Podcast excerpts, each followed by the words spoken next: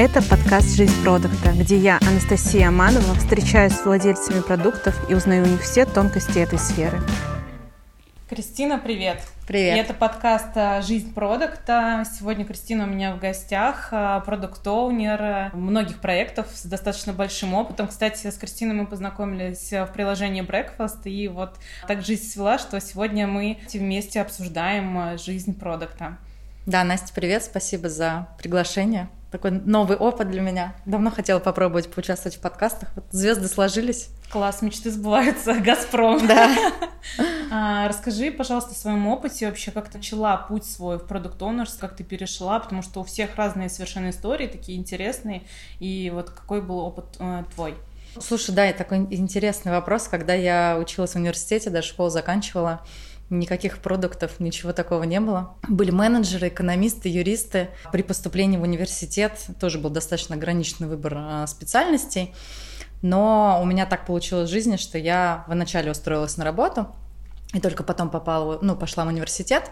Я не поступила, к сожалению, на, ну, в свой год, ну как, я поступила на самом деле, я поступила на социологический факультет МГУ, но учиться по определенным причинам не пошла. Если честно, я не особо хотела, это было желание моих родителей. Я взяла год тайм-аута, потому что мне на тот момент казалось, что я хочу заниматься пиаром, рекламой. Mm-hmm всем таким, но так получилось, звезды так сложились, пока я искала работу. Даже рекламных агентств особо тогда никаких не было. Было модно, э, наружку все продавали, были какие-то агентства, которые делали всякие билборды, но там волю судеб так получилось, я попала в финансовую компанию, в инвестиционную компанию «Финам», на совершенно стартовую позицию, столкнулась э, с миром финансов, Тогда тоже особо никакого digital не было. А, были торговые платформы, где люди торговали, но все продажи осуществлялись в офлайне. То есть люди приходили mm-hmm. в офис, ты с ними общался, mm-hmm. ты с ними физически mm-hmm. подписывал документы, потом они эти документы клали себе в портфельчик и, и уходили. Дальше мы выдавали им флешки, это называется электронная цифровая подпись. Угу. Да, ну и все. Дальше они э, торговали у себя дома, устанавливали торговую платформу. Ну и все, и у нас было какое-то общение. Я начинала с продаж, если честно, там сейчас так прям не вспомню, но первые несколько лет я чисто занималась продажами, понимала, там, какой у клиента опыт, какой у него клиентский путь, с какими проблемами mm-hmm. он mm-hmm. сталкивается и так далее. Где-то в районе двух с половиной трех лет я прям плотно работала с клиентами. Но тогда по не всему. было понятия продукт оунер да? Нет. Ну тогда не было понятия продукт оунер у меня была должность там ассистент, потом я была просто менеджером. Вот, бизнес развивался, Соответственно, в какой-то момент мы начали набирать а, продажников, консультантов. Они занимались как а, телефонными продажами, так и продажами в офисе. В какой-то момент их задача была привести клиента в офис, Потом со временем мы стали переводить продажи в, в онлайн, угу. чтобы, звоня клиенту по телефону, клиент мог открыть счет, завести деньги, стали появляться эквайринги. Угу. Воронка стала уменьшаться, появилась возможность на одного там консультанта открывать больше клиентов, и увеличить, собственно, ну как и capacity увеличить полностью, увеличить поток, увеличить доходы и так далее. Но поскольку я в этом бизнесе там крутилась с самого начала, мне доставались все новые проекты, именно связанные с диджитализацией. То есть, когда все стало Переход. само по себе, угу. да, в мире уходить в цифру, там, а давайте сделаем электронный документооборот. Я знала, какие там должны быть документы, я знала уже нормативку. Соответственно, меня ставили там как эксперта на этот проект. Угу. А давайте прикрутим эквайринг к сайту. Окей. Кристина знает там, как должно это быть, там в какой момент должно это появиться, давайте там Кристину это там сюда отправим. Со временем там мне удалось поучаствовать в большом количестве проектов, связанных именно с а, диджитализацией. И в какой-то момент я поняла, что это был где-то год 11 или 12, все уходит в цифру, и что нужно как-то пойти этому обучиться, я знаю абсолютно не все. Тогда только начало в моей там компании в целом на рынке появляться вот эти красивые слова agile, mm-hmm. Scrum, Kanban, а, жира.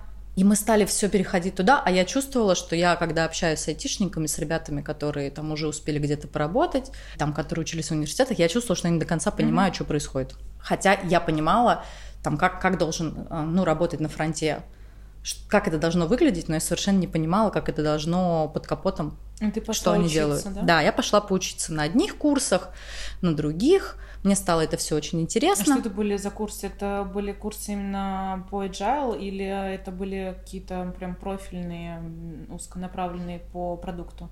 Тогда выбор был очень маленький. Мгм. Я поучилась отдельно про жиру проведения проектов. Отдельно я ходила на какие-то лекции, конференции про IT. Мгм. Я ходила учиться в Бауманку, там есть такой, был э, Да, эксперт, да, по-моему, он назывался. Да, да, специалист или эксперт. Ну, что-то такое, да. Чё- Ну, и какие-то были очень короткие курсы, мне нужно Мгм. было очень быстро Да. и пообщаться с людьми из этой всей индустрии. Собственно, вот я всему поучилась, пришла к своему руководству, говорю, я теперь вообще бог, я все знаю. Умею. могу. Вы не знаете? Я знаю. Я что-то хочу. И там так совпало, что мне говорят, окей, как бы хочешь, мы хотим сделать свою собственную CRM. Мгм. Давай ты как, как от бизнеса в этой истории поучаствуешь. Мгм. Мы стали набирать команду.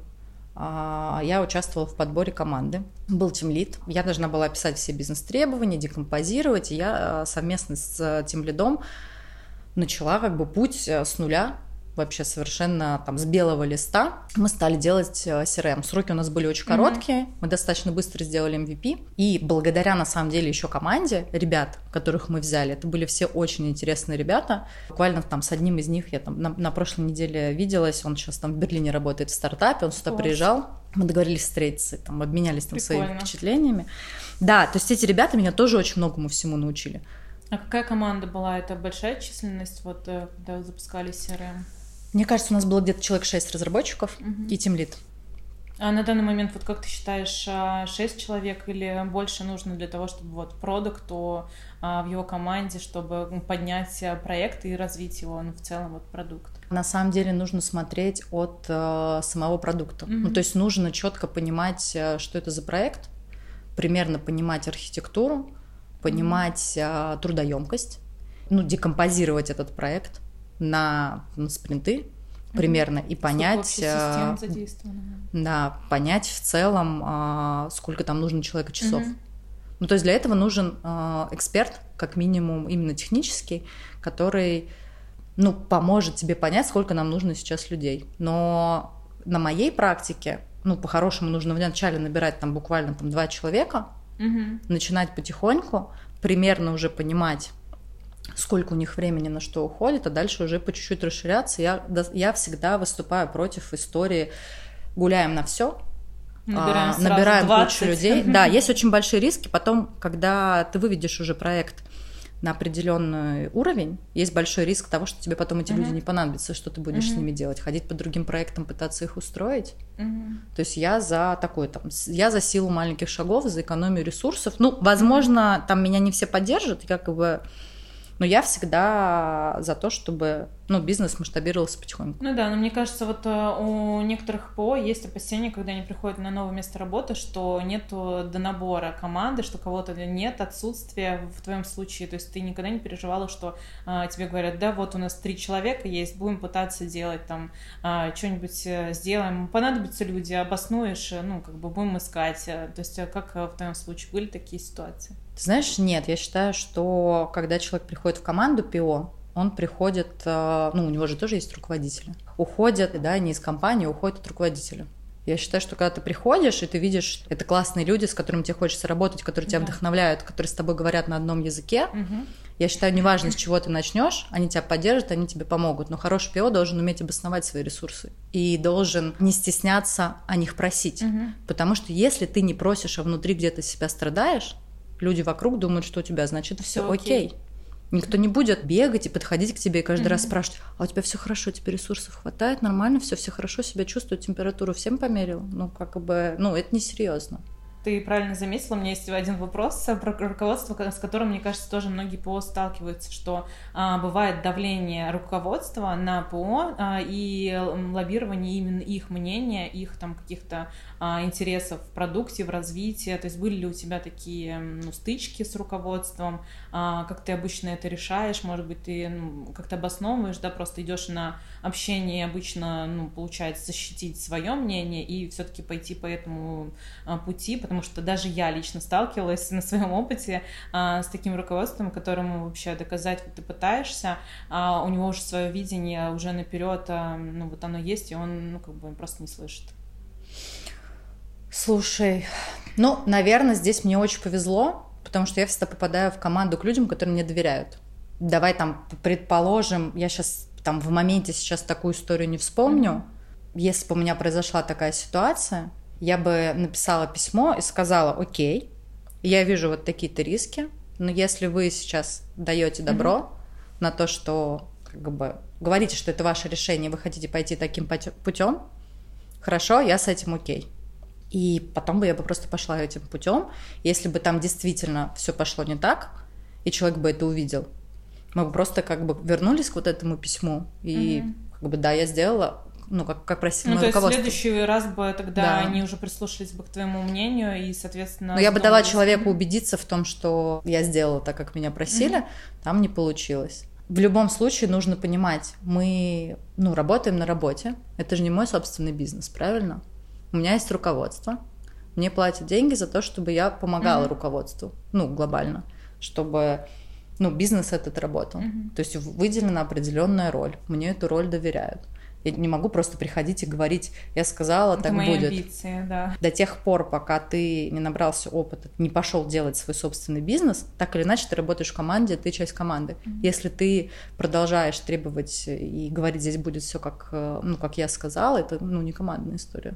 Вот э, очень интересно, ты дала свою позицию, потому что, ну, мне кажется, многих перекрывает тоже такой момент, что, ну, вот я эксперт, и я знаю, как лучше, ну, то есть руководителю, может быть, не видно что-то там с его стороны, с его высоты, да, взгляда, а, но ты правильно тоже заметила, что мы работаем в команде, да, как ПО, и у нас есть руководство, и это не наш личный бизнес, где мы вольны а, рукой сюда, рукой туда, да, и все как бы свершилось, то есть а, очень хорошая интересная такая, мне кажется, заметка и начинающим ПО, ну, то есть если такая случается ситуация, просто написать письмо, либо там, ну, зафиксировать это и вернуться просто к нему в тот момент, когда руководитель окажется неправ, и мне кажется, в следующий раз руководитель уже послушает, прислушается к мнению и скажет, а почему ты так думаешь, а, ну да, может быть, нам рассмотреть действительно твою точку зрения, да, и пойти этим путем. Ну вот именно та ситуация, в которой у меня там какие-то стычки и меня не хотят слушать, наверное, mm-hmm. таких историй не было. Mm-hmm. Но ситуации, когда мне предлагают посмотреть немножко под другим углом и попробовать, например, расширить бэклог или добавить какие-то вещи, которые мне кажутся mm-hmm. нерелевантны, и мне не хотелось бы на это тратить время, потому что мне хочется часто, ну, закрыть быстрее, там мне не хочется расширять спринт, или мне кажется, mm-hmm. что вот эти задачи приоритетные, и мне, а, ну, рекомендуют поменять приоритеты я соглашаюсь, ну, потому что мне аргументируют эту позицию, почему бы мне не согласиться, mm, если партия сказала надо, значит надо. И я сама там внутри думаю, ну нет, ну это можно вообще не делать и так далее. Но делая это и потом выкатывая в пром, угу. я вижу, что это стоило того. Потому что задача руководителя все равно не погружаться в детали. Глобальный руководитель uh-huh, uh-huh. одновременно не может там под руководителем несколько ПО. Влезать в каждый проект детали, но ну, у тебя uh-huh. не хватит на это времени совершенно. Uh-huh. И очень часто в ретроспективе видно больше моментов, потому что когда я сейчас работаю со uh-huh. своими продуктами, я им честно говорю, я говорю, если надо, я детально погружусь uh-huh. во все, что вы делаете. Я говорю, ну тогда, наверное, вы мне бы были здесь не нужны, я очень часто там они вот все это разбирают, мне презентуют, показывают, а я все равно что-то где-то вижу, говорю, а еще туда посмотри. Ну зачем там и так далее. Я говорю, mm-hmm. ну, говорю, потому что там я твой руководитель, и я вижу, что вот здесь mm-hmm. нужно ну, нужно еще эту историю прокопать. А внутри вспоминаю себя несколько лет назад, и понимаю, что вот я сейчас себя веду, наверное, очень э, дотошно. И я потом звоню, перезвоню, говорю, слушай, я понимаю, что, возможно, я звучу дотошно, я тебя сейчас очень сильно бешу, но я прошу тебя не рефлексировать, и я не, ну, я говорю, я не руководитель самодур. Я действительно там предлагаю что-то сделать, хочу, чтобы ты покопал и, возможно, увидел там потенциал. Я говорю, давай так, если ты действительно его там не найдешь, приди ко мне, аргументируй и скажи, я не нашел там потенциал. Но если он будет, возьми, пожалуйста, в бэклог. Вот. Ну, то есть, как бы здесь, мне кажется, очень как бы важный диалог. Ну вот сейчас ты сказала со своими ПО, да, то есть, что у тебя есть продукт оунеры то есть, ну, как бы твоя роль уже выше, чем продукт оунеры и у тебя есть свои собственные, ну, практически CPO, да, то есть, а, это можно, ну, наверное, так назвать, потому что у тебя есть ну, у меня есть, а, ну, команда сейчас, да, mm-hmm. ребят, с которыми я работаю, то есть это есть как бы кроссфункциональные ПО, есть ребята, которые у меня в команде находятся, которые своими, ну, кусочками руководят, а я отвечаю за деливери всего направления. Угу, супер. Возвращаясь к твоему опыту, вот ты говорила, что вот начала запускать, э, в принципе, то есть ты перешла из бизнеса, ты начала запускать проект, набиралась команда да. шести человек, да, и как вообще дальше это все развивалось, сколько лет тебе потребовалось дойти вот до этого уровня, да, который сейчас у тебя есть, э, то есть какая карьерная лестница, да, у продуктов, в принципе, существует? А, ну, смотри, я на самом деле где-то три года занималась вот этим проектом CRM, IT, он мне очень понравился. Вот, это было мое первое касание с созданием продукта с нуля. Mm-hmm. Очень интересно, очень классный опыт. Но потом мне параллельно со всем этим стал интересен digital, и я пошла еще поучиться на digital. Мне стал mm-hmm. интересен digital-маркетинг, campaigning, а, все, что с этим связано, все, что связано с SMM, а, нагоном а, трафика, позиционированием продукта в интернете. Это был 2014 год уже. Там в результате накопленного опыта в IT и полученных знаний в digital мне стала вообще интересна история с клиентским опытом и с клиентскими путями. Угу. Когда вот я не просто создаю продукт, а когда я создаю весь клиентский опыт угу, до, от клиента. От клиента когда мы ловим его там где-то в интернете, приводим в компанию, mm-hmm. и дальше, как он живет, с какими сотрудниками он сталкивается и как, как эти сотрудники получают какое-то уведомление, что с каким-то определенным клиентом нужно сейчас связаться, какую рассылку он получает на какой день, там, какой пуш какое сообщение в торговой системе. То есть я стала заниматься ну, более комплексными То есть историями. ты уже тогда CGM занималась, получается? Когда даже никто не называл это CGM, таких слов даже не было. Да, да, да. Он стал моден, мне кажется, вот 2-3 э, года там назад да. Э, в основном, а у тебя уже э, был такой ну, большой достаточно опыт с построением клиентского пути. Да, но все почему? Все как раз ну, благодаря тому, что я там начало своей карьеры посвятила чисто продажам. Угу. То есть сейчас люди проводят исследования, чтобы узнать своего клиента. А тогда мне нужно было просто заниматься продажами. Mm-hmm. Эти люди звонили мне целыми днями. Ты его уже знала. Да, то есть я уже сталкивалась с их болями, я с ними лично общалась, мне было понятно. Mm-hmm. Ну, на самом деле, за 14 лет клиентские боли в мире финансов, конечно, что-то изменилось, но глобальные потребности у людей сохранить, а, защитить а, свой капитал, они никуда не делись, они какими были, такие и остались. Поэтому какие-то базовые вещи, они мне понятны. Да, я участвую сейчас в исследованиях, мы угу. проводим их постоянно, Ходя на эти исследования, я узнаю какие-то там точечные инсайты, касания. Я сейчас работаю в Сбербанке клиентов с нашим продуктом, да, то есть это угу. то, что я не могу привнести из другой компании. Но именно базовые вещи, почему они приходят, да, почему они дают, ну, доверяют Сбербанку свои деньги, ну, мне понятно. Угу. То есть мне надо чуть меньше, например, мне нужно чуть меньше времени погрузиться, переходя из компании в компанию, чем, например, людям, которые там с этим продуктом вообще не сталкивались. Не были, да. вообще не понимают, э, как работают продажи и что вообще клиент хочет. Ну да. Слушай, ну да, такой у тебя бэкграунд получается, что э, продукт э, ты пришла очень логично и к этому, к этой роли, да, то есть ты была уже готова, можно сказать, а, потому что у тебя уже был а, клиентский опыт, ты понимала, что вообще это такое, да, и плюс ты еще нарастила эту базу, пошла обучилась там и по digital у, да, и, mm-hmm. соответственно, по agile там поняла, что к чему, то есть достаточно такой классный опыт. А вот э, что ты считаешь сейчас э, в наших реалиях э, продукту ну, важно знать, понимать и какими skill ами обладать для того, чтобы прийти ну, в хорошую компанию, наверное, работать? Понятие продукт сейчас, оно тоже очень сильно трансформировалось даже за последние несколько лет. Если еще пять лет назад продукт это был хороший технарь, понимающий архитектуру, то сейчас от продукта ждут в том числе и бизнес-составляющую. Бизнес-сенс и софт-скиллы. Потому что, как мы вначале обсуждали, продукт а, общается с бизнесом, общается с руководством. Угу. Руководство часто не разбирается в технической части, и это нормально, потому что у руководства есть другие задачи. Руководство думает о PNL, об общей стратегии, о деливере совокупно, а не только там, да, угу. о, ну, о самой технологии, на которой это сделано. Поэтому часто встречая продуктов прекрасных ребят с очень сильными хардами, я понимаю, что они даже не понимают, зачем они что-то делают и какой value это бизнесу принесет. И им нужно прям объяснять по формуле и вкладываться в это.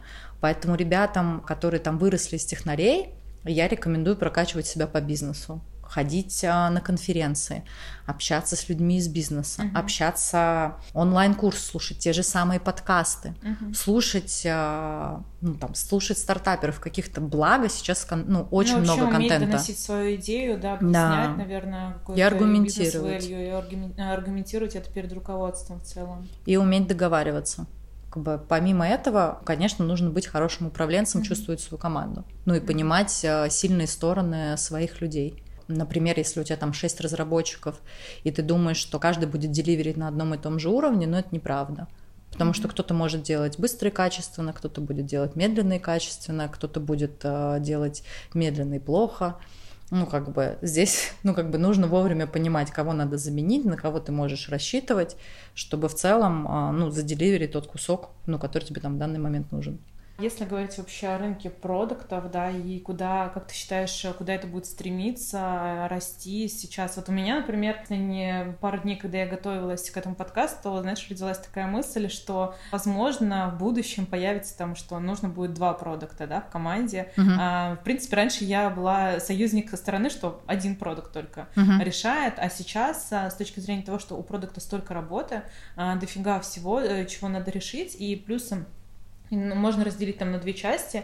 Это внутрянка, которая с командой там климат настраивает, mm-hmm. да, это тот человек, который продукт решает там а, со стейкхолдерами, и тот э, другой продукт, да, в этой команде, который там а, решает э, по исследованиям, по CGM, да, ищет какие-то тренд-вотчингом занимается, mm-hmm. то есть э, с точки зрения какого-то внешнего, да, насколько вообще это возможно, что два ПО, конечно, это очень сложно как бы уживаться, потому что это все-таки решение, момент, кто главный, да, тогда нужно кто решает, потому что ну, двое не могут решать за вот что, куда пойти. Угу. Ну смотри, сейчас же стала модна как раз эта тема, что есть ПО направление, а есть Delivery Lead. Угу. Это если мы де- делим историю с технической частью и с бизнесовой. Угу. Это как раз ну, чуть-чуть закрывает тот кусочек, о котором ты говоришь, но в этом случае все равно ПО занимается а, CGM. Угу. В некоторых командах ну, насколько там я знаю, там, в финансовых компаниях сейчас вообще есть PO, Delivery Lead и отдельно CGE, Customer Journey Expert. Uh-huh. И, например, в Сбербанке это сейчас, ну, активно развивается, в командах есть э, CGE, Uh-huh. который отвечает совокупно там за клиентский путь. В нашем случае там в команде, где я работаю, этот человек отвечает за клиентские пути, ну там пулы продуктов, за которые мы отвечаем. То есть она эксперт, который присоединяется там к каждой команде, а у нас в команде там несколько ПО угу. разных направлений. Ну да, это тоже в целом. И скрам-мастер, который, в принципе, может отвечать как-то за климат а, внутри команды, тоже в целом, наверное, закрывает какие-то потребности, которые может э, приносить тебе информацию, и вы вместе там решаете. Скрам-мастер прикольно. Я работала в командах, где это было. Угу и где этого не было. Мне кажется, что хороший CPO должен быть скроммастер, ну, должен обладать mm-hmm. навыками скроммастера, mm-hmm. потому что по факту у CPO должно быть меньше, ну, как я это вижу, меньше именно технической работы, где он сам делает что-то руками, но он mm-hmm. понимает, как все работает, как оно должно быть как этого добиться. Угу. Он понимает, какие там нужны ресурсы, что нужно подключить, и контролирует все бэклоги. Ну и вот, ну чтобы да. уметь жонглировать вот этим всем, нужно уметь обладать Ну, если у там 10 команд, то, наверное, ему сложно погрузиться там в каждую и найти какой-то вот э, общий знаменатель внутри команды. И тут, наверное, на помощь какой-то, ну, скрам может прийти. Ну, может, да, но, ну, к сожалению, ну, или к счастью, я не знаю, я не так много знаю хороших э, ну, скрам-мастеров, mm-hmm которые могли бы действительно решить все вот боли бизнеса, которые есть, и часто эти вопросы закрываются ну, более высоким руководством. Ну, я думаю, потому что они не слишком а, погружены и понимают, то есть скрам-мастера а, все-таки это не тот уровень а, погруженности в проект, в продукт и в целом и заинтересованности. У них нет такой мотивации, нежели у руководства, да. Ну да, то есть часто очень все заканчивается какими-то бизнес-играми, там, не знаю, ретро, именно те боли, которые у ребят есть, они не закрываются. Ну вот еще говоря про вторую там роль ПО, да, а, я сталкивалась с понятием фича оунер. Uh-huh. А, вот в открытии, когда я работала, у нас появилось такое понятие, как фича оунер в команде, но он отвечал а, за конкретную фичу, то есть, например, там есть а, карты, да, есть а, там страховки, то есть конкретный человек, который отвечает за конкретное направление. Вот, э, не знаю, ну, не уверена, что это совсем то, зачем идет будущее, то есть, э, наверное, здесь э, очень много конфликтов, с которыми, в принципе, столкнулась я, а, потому что продукт-оунер с фич-оунером, то есть у них бывает очень много конфликтов, потому что все равно там так или иначе решение за одним человеком должно быть. Ну, ты знаешь, а, я слышала про эту историю фичи Owner, но он mm-hmm. для меня тоже продукт Owner. Ну, на самом деле, если так посмотреть mm-hmm. глобально. Но мне кажется, что мы просто ну, чуть вернулись про то, что мы разговаривали, какие навыки должны быть у продукта. Продукт должен уметь договариваться. Поэтому ну, два да. этих человека тоже должны, должны уметь договориться. между собой. Ну, тем более, когда мы говорим про работу там в крупном банке, mm-hmm. я в целом всегда это людям говорю, я, правда, делаю всегда такое отступление. Я говорю, я сейчас э, скажу такую крамольную вещь, вам может показаться это очень ванильно, и вам покажется, что я живу в мире розовых единорогов. Мы все работаем в одной компании сейчас. И наша задача зарабатывать этой компании деньги. Поэтому давайте мы сейчас немножечко отойдем в сторону от своих амбиций и посмотрим на бизнес в целом. Проблема амбиций, короче. И на клиента. Я говорю, потому что сейчас нужно смотреть на то, чтобы клиент был доволен, и то, чтобы мы деньги зарабатывали. Нам же за эту зарплату как бы платят.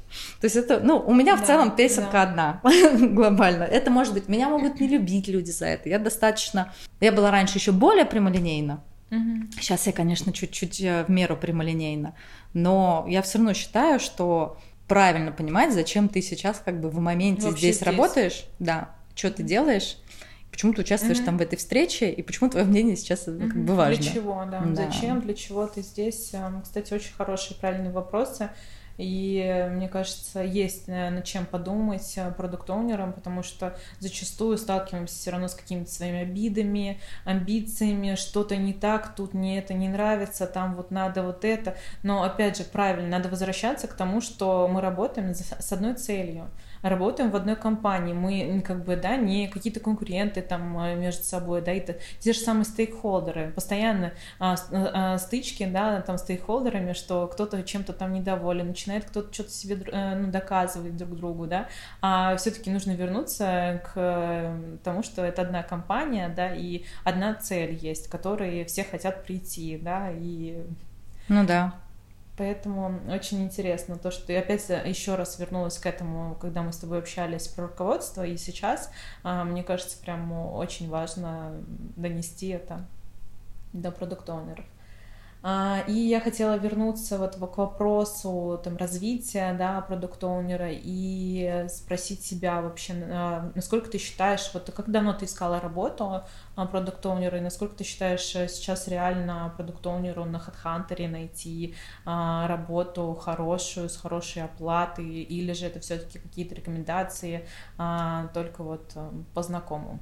Ну, это достаточно хороший вопрос. Не могу сказать, что у меня очень э, релевантный опыт. Я не так много раз в своей жизни меняла работу, потому что мне кажется, что ну, это круто находить возможности в той компании, где ты уже работаешь, пытаться их найти. Но mm-hmm. понятно, что там, если ты дошел на какого, до какого-то потолка, ты должен, ну, как бы выходить, да, там по определенным причинам. Опять-таки, по поводу поиска работы. Не так давно и я занималась там каким-то поиском, ресерчем и так далее. Мне было интересно, как в России сейчас дела обстоят. Mm-hmm. Просто чтобы понимать, там, я 12 лет отработала в одной компании, в очень крутой команде. Я до сих пор общаюсь со своими руководителями.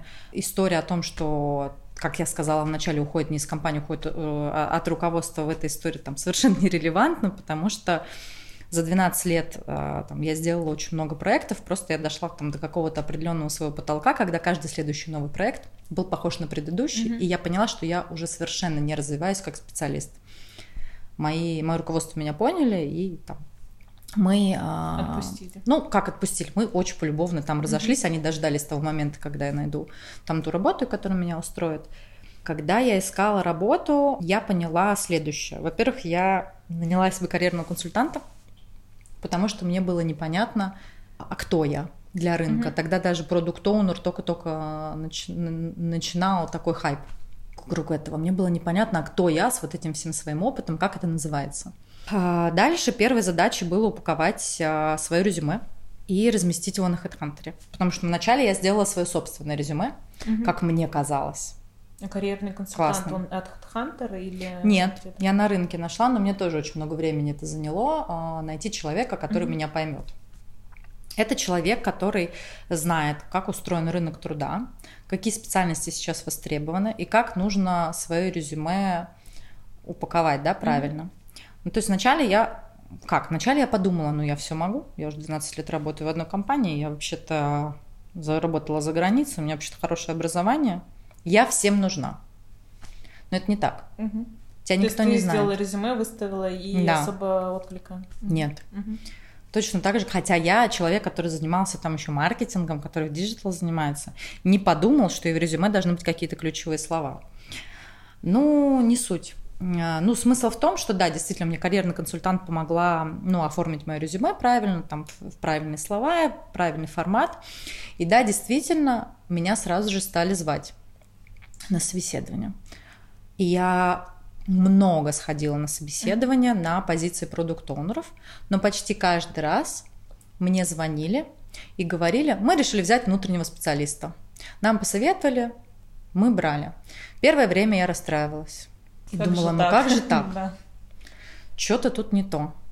И тогда я там опять обратилась к карьерному консультанту, и она мне сказала, что да, действительно, ну, такое бывает, это нормально, проще взять там своего человека, там переобучить, да, обучить и так далее, чем брать какого-то нового. Но она научила меня, как надо правильно себя продавать на собеседованиях, что надо там Чтобы говорить, как общаться, да, чтобы ну, там выбор э, встал э, в пользу тебя, но тем не менее она мне сказала, что да, действительно рынок сейчас уходит в сторону не то что каких-то рекомендаций, а история в том, чтобы у тебя были какие-то, их называют, есть такой термин, сильные и слабые связи.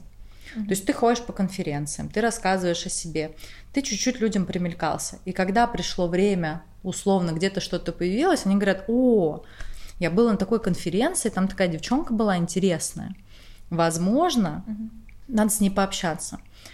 А как Собственно, это ты общаешься на этих конференциях? То есть э, ты общаешься с людьми или ты выступаешь именно как... не, пос- просто с людьми общаешься. А, просто общаешься со специалистами в той сфере, в которой ты хочешь э, Да ты просто общаешься, подходишь, разговариваешь. Сейчас все Мгм. ходят с бейджами. Я вот расскажу историю. Была на конференции два месяца назад. Мгм. У меня здесь э, этот, ну, бейдж стоит. Мгм. На бейдже написано мое имя, фамилия, Сбер. Ко мне просто подошел мальчик и начал мне рассказывать о том, чем он занимается, что он делал, что он недавно приехал в Москву, что вот он чего-то достиг и так далее. А я сижу, булочку ем и думаю, что происходит, я не понимаю. И он мне такой, а ты чем занимаешься, тра-та-та, тра-та-та. И потом он мне рассказывает, что он сейчас увлекся data science ом. Мгм. А data science сейчас в хайпе. Я ему говорю, ну и что? Что будешь дальше делать? Он такой, а дальше, когда я отучусь, я буду искать работу. Я ему говорю, ну ладно. Говорю, позвони мне. Дала ему свой фейсбук и так далее. И забыла вообще о нем. Честно, я забыла, уже столько месяцев прошло. Звонит мне. И говорит, привет, помнишь меня? Я говорю, нет, незнакомый номер. И он, знаешь, прям серьезно. Он говорит, ты дала мне свой номер телефона, я отучился, у меня вот такие-то желания, такие-то амбиции. Он говорит, я не прошу меня устроить Сбер, просто помоги мне, с чего начать. Ну, смелый парень, молодец же, круто. Мне вообще Да, не жалко круто. ему помочь. Мгм. И мне кажется, что вот это то, как, что человек должен понимать, где он хочет работать, чем он хочет заниматься, и он должен находить Конкретика. сам пути. Мгм. Потому что, окей, это может быть классное резюме на HeadHunter. Мне люди пишут в Фейсбуке часто, просто напрямую. Я бы постеснялась. Но мне люди пишут напрямую, привет, Кристина, я знаю, что там у тебя там есть знакомства такие-то, там, или я увидела у тебя в друзьях девчонку, я знаю, что она работает в Яндексе, там можешь, пожалуйста, э, перекинуть мое резюме. Если я знаю, что человек хороший, классный, я смотрю его резюме, мне вообще не жалко его порекомендовать. Мгм. Ну, там, возвращаясь к поиску работы, я считаю, что все реально. Первое – это то, что не нужно думать, что ты такой один классный, офигенный и крутой, и тебя работа сама найдет. Это неправда. Если ты не будешь о себе говорить, если ты не будешь а, куда-то ходить, у тебя твоя работа не найдет. Это как с любовью. Ну Работа да, то это тоже если любовь. ты будешь, не, будешь тыкать каждый день в HeadHunter, просто обновляясь, то толку от этого будет, э, скорее всего, мало, только разочарование. И обычно вот как бы ждут, сидят, а, и говорят, ну я же такой хороший, и меня никто не берет. А просто Headhunter это просто набор символов. Ну вот у меня под- э, друг недавно, а, он мне как раз рассказал историю, тоже, кстати, классная. Я еще, а, ну, у меня нет еще знакомых, которые таким образом нашли работу. Он очень крутой специалист. Он очень а, много лет занимался разными финтех-проектами в российских компаниях. И он захотел уехать за границу. И он в LinkedIn сделал себе профиль, оформил его, и он сам писал людям в компаниях, которые он отобрал список компаний, где он хочет работать. Многие, кстати, рекомендуют именно идти не через то, что я хочу найти работу, а через Мгм, я хочу работать в такой-то компании. Он нашел там людей, он нашел как рекрутеров, так и разных а, там руководителей там блогов и так далее, и он просто им писал сам. Мгм. Хотя он, ну, как Ну бы да. в России он реально, ну, достаточно сильный, Высокого а, уровня. высокого уровня Мгм. специалист, который бы без проблем нашел здесь работу, его просто здесь оторвали руками, но на загранице его никто не знает. Там уже очень много как бы IT-специалистов. И вот сейчас он делает релокацию, мы сделали офер.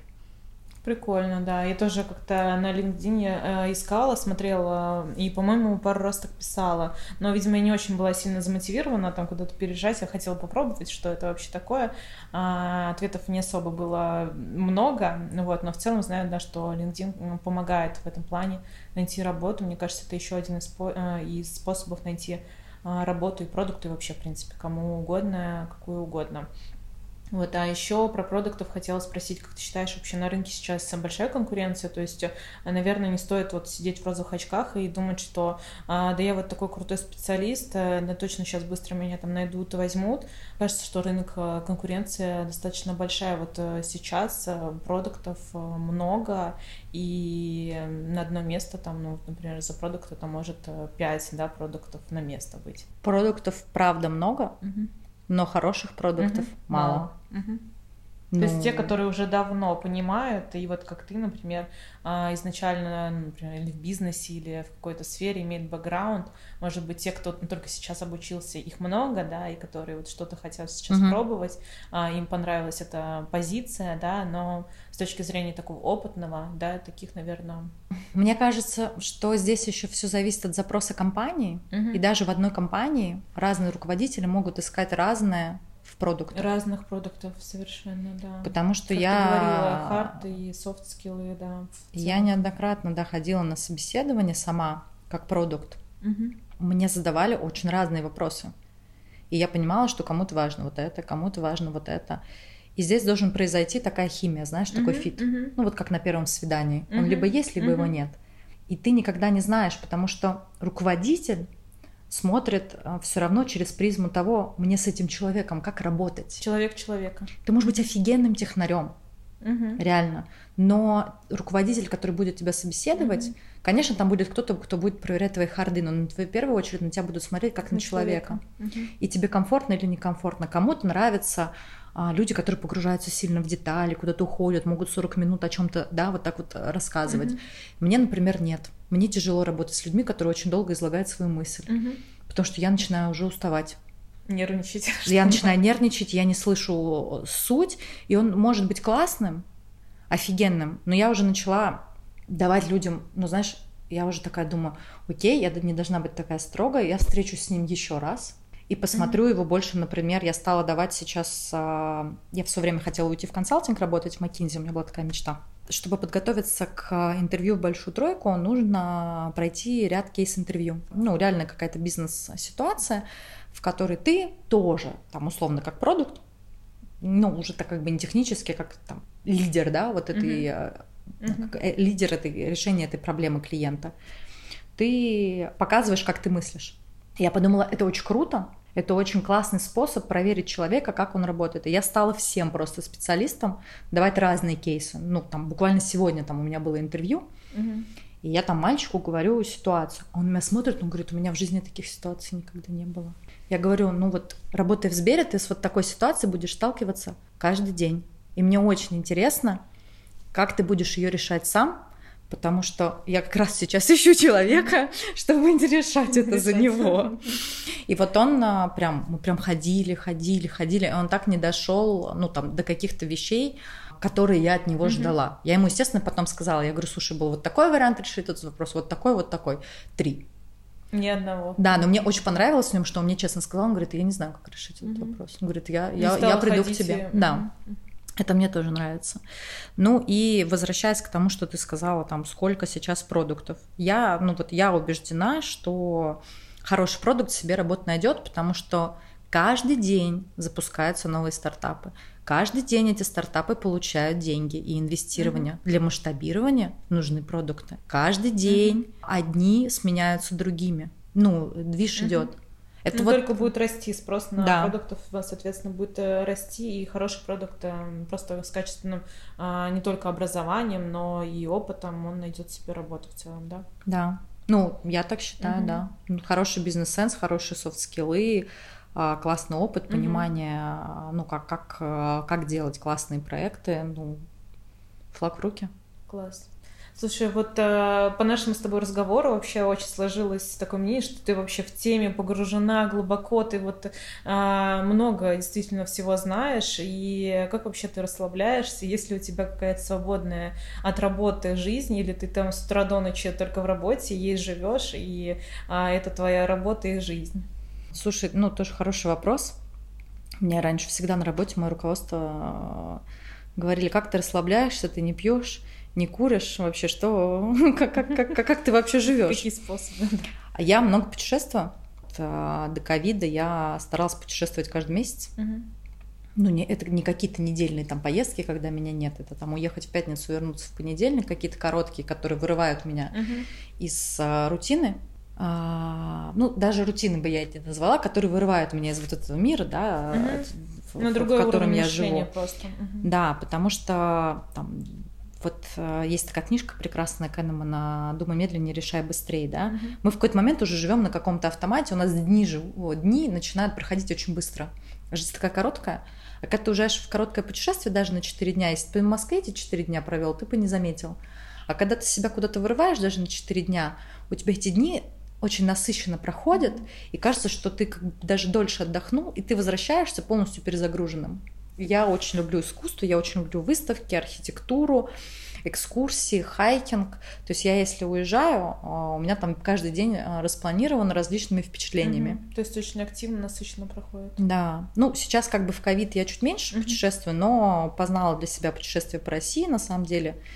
У нас а, очень богатая на различные красоты страна.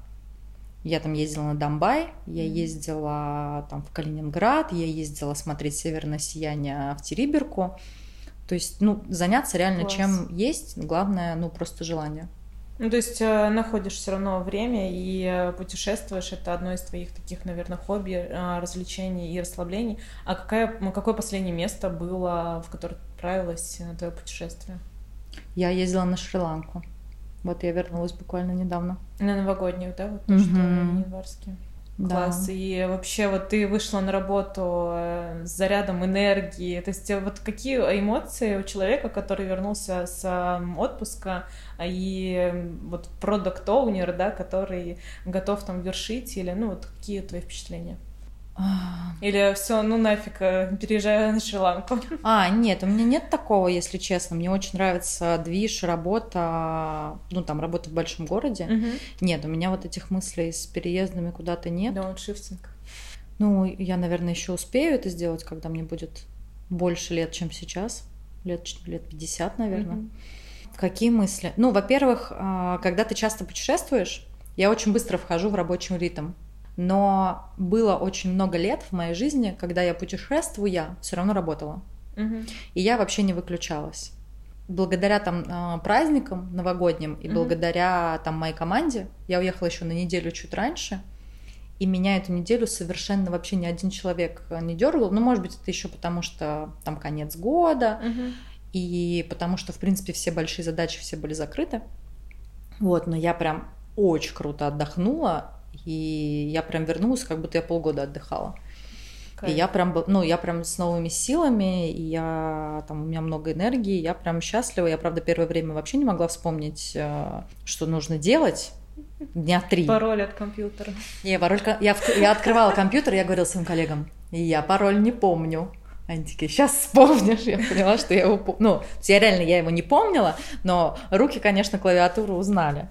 Но первое время было, конечно, тяжело, наверное, просто потому что очень, э, очень круто отдохнула в плане все было и экскурсии, и серфинг, угу. и какие-то вечеринки, ну, и очень много новых людей. Прям, ну, новые люди всегда это какой-то самый большой заряд, заряд угу. эмоций, очень разные причем люди. Даже своих коллег встретила, поэтому было, было прикольно. Класс. Очень интересно. Спасибо тебе большое, Кристина, что пришла, согласилась поучаствовать в подкасте. Это было действительно интересно. И мне кажется, э, мы можем так еще долго общаться. Да. И можно продолжить это в какой-то другой части подкастов. Вот. Но сегодня было классно. Я думаю, э, многие услышат для себя полезные от тебя обращения и комментарии. Да, спасибо тебе за эту возможность. Я надеюсь, что кого-то это вдохновит закроет какие-то боли угу. и заставит двигаться только вперед к своей мечте. Класс, спасибо. Пока, спасибо. Пока.